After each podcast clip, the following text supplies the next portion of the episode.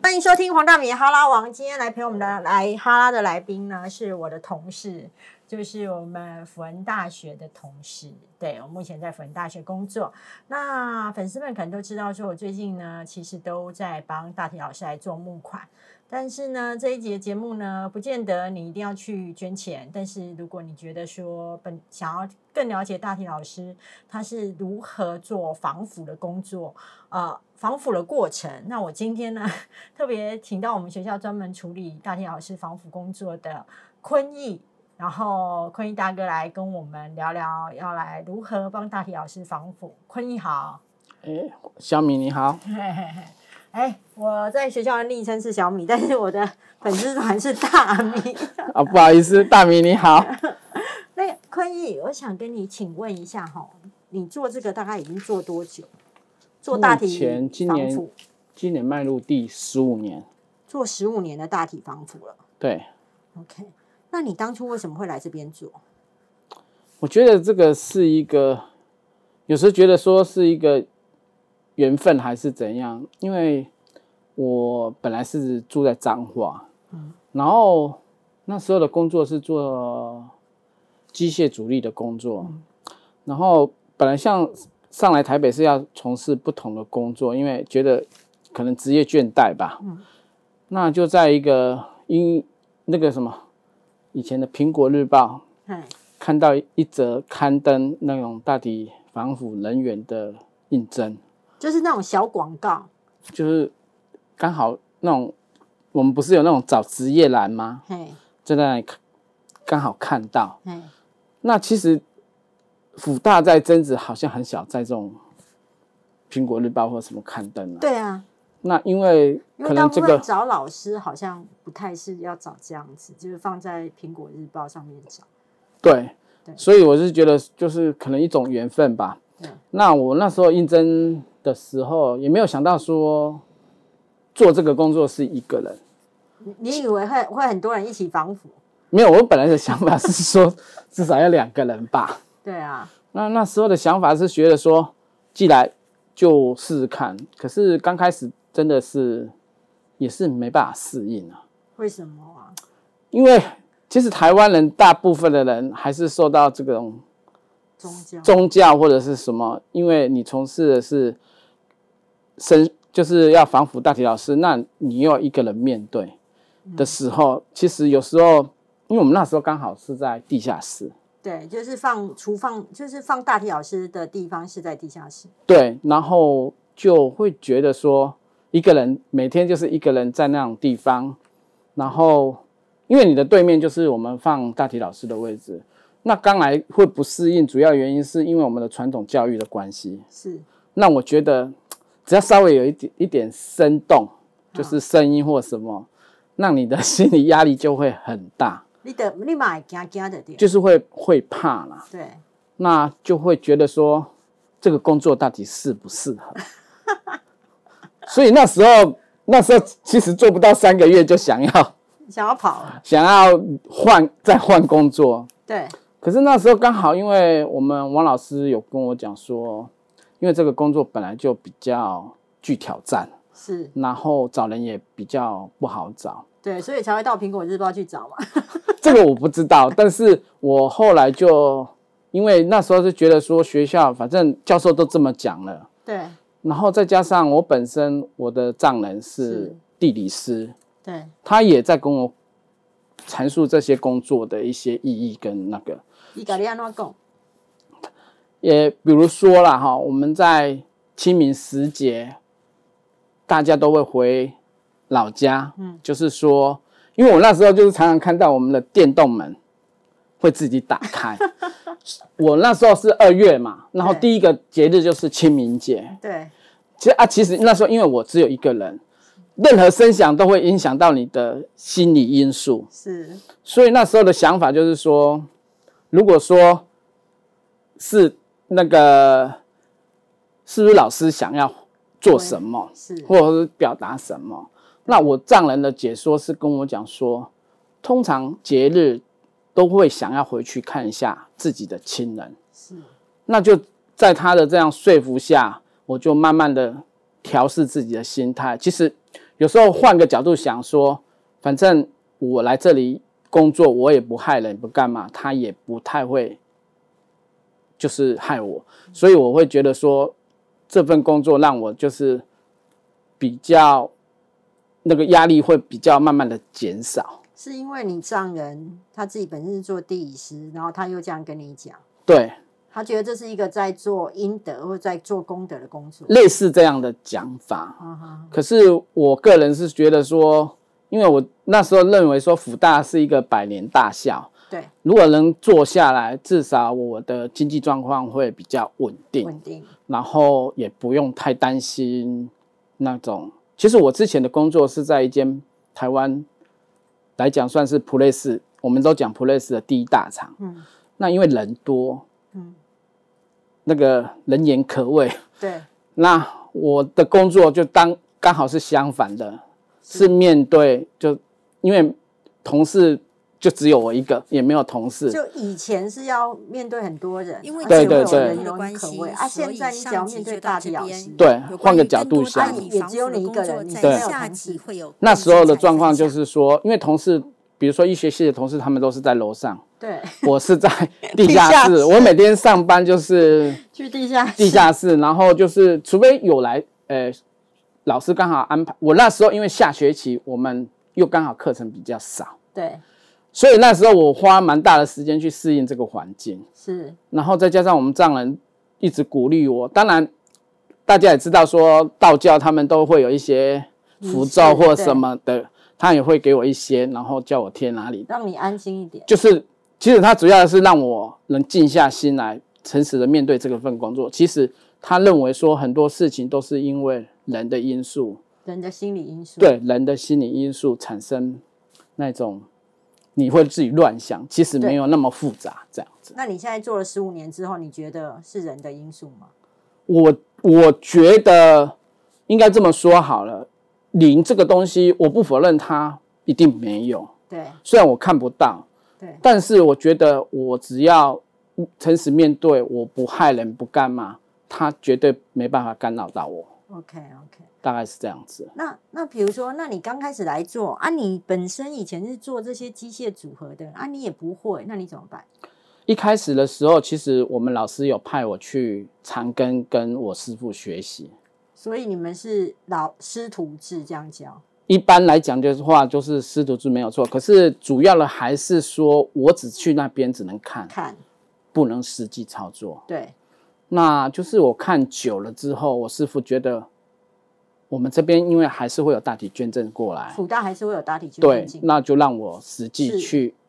做做看。那你刚开始跟着长庚的那个做防腐的师傅，呃，应该是说的前辈来讲嗯的话，你会怕吗？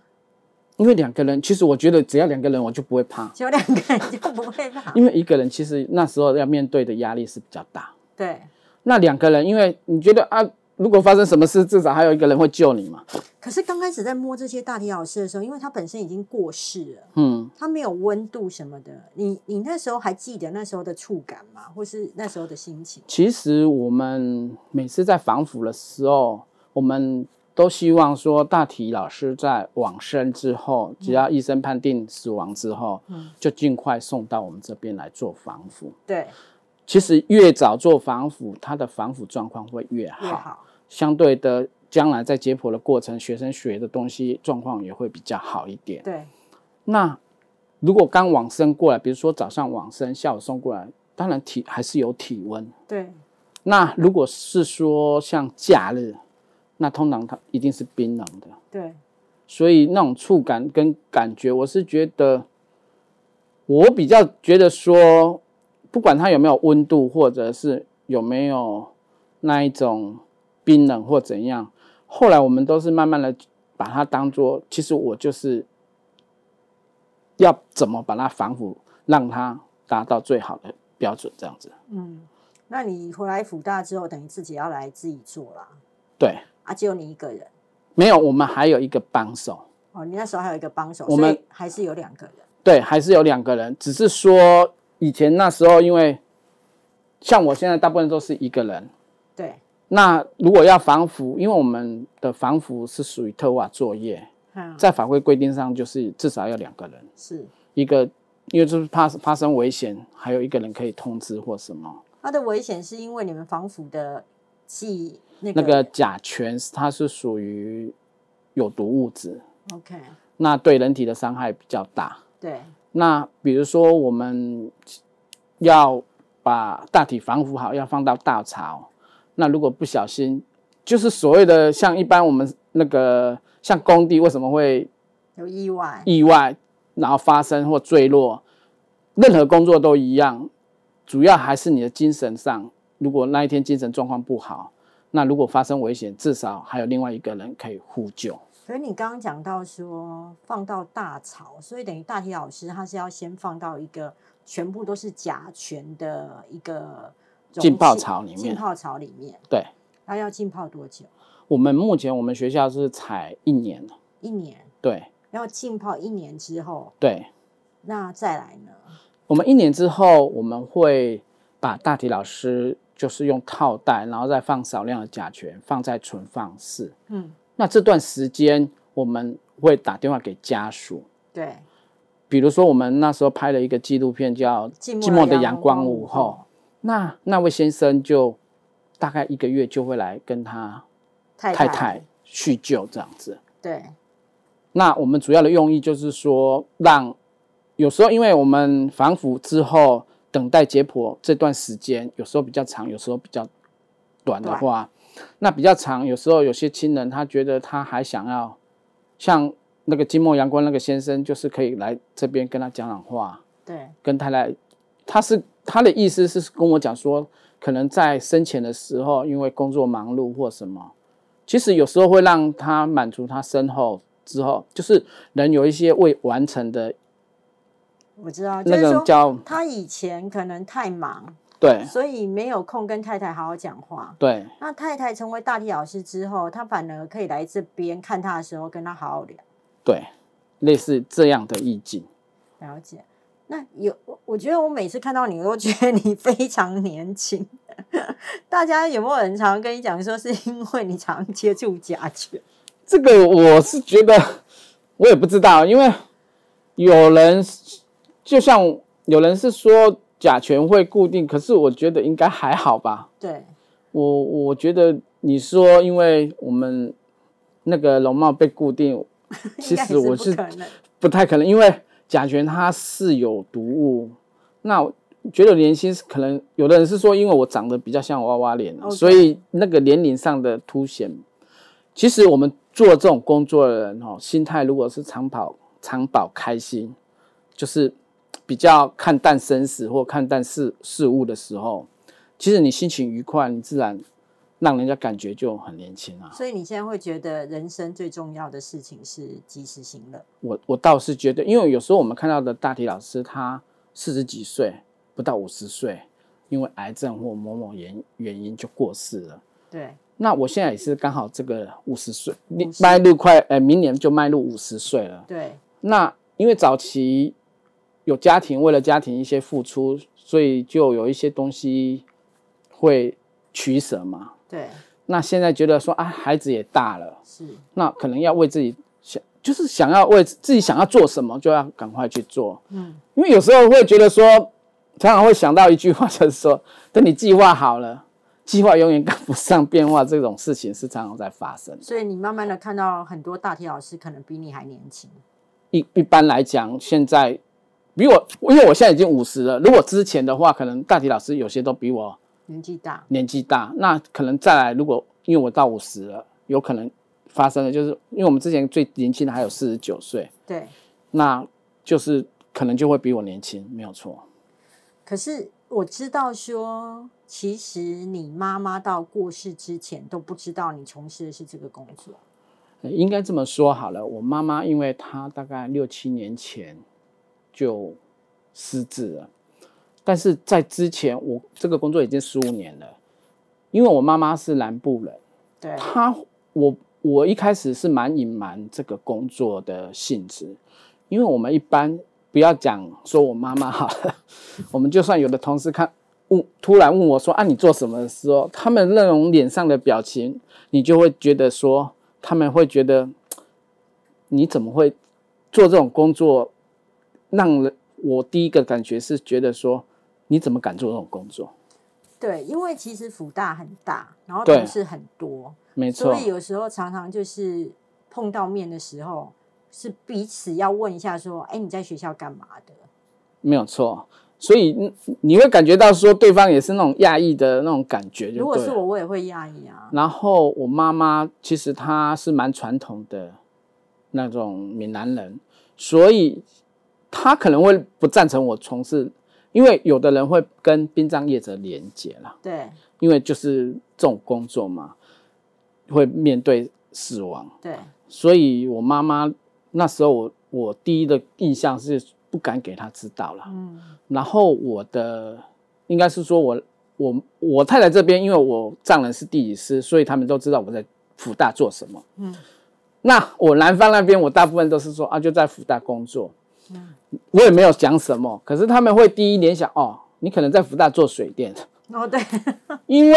我以前有做过水电的工作。 ，OK，那他们也知道我会做水电，所以他们可能会认为我就是在福大帮忙做水电的工作这样。了解。那像这样子，比如说你做这么久啊，你对于大体老师，因为我们一般人都已经觉得他很伟大，嗯，那你是第一线工作的人员，你你觉得大体老师让你会觉得呃很伟大的地方，应该跟我们不太一样。我觉得他本身就是说，其实让我觉得说大体老师他伟不伟大，我觉得是一个家庭的成全。怎么说？因为比如说我愿意捐大体，我也曾经跟家人沟通过，就是说我愿意做大体捐赠。嗯，那第一关是太太，太太为什么因为太太如果没有这种观念，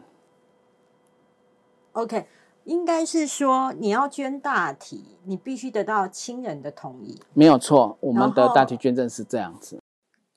因为节目长度的关系，所以上集就到这边。有关于更多大体防腐的工作，在下集会有更精彩的分享。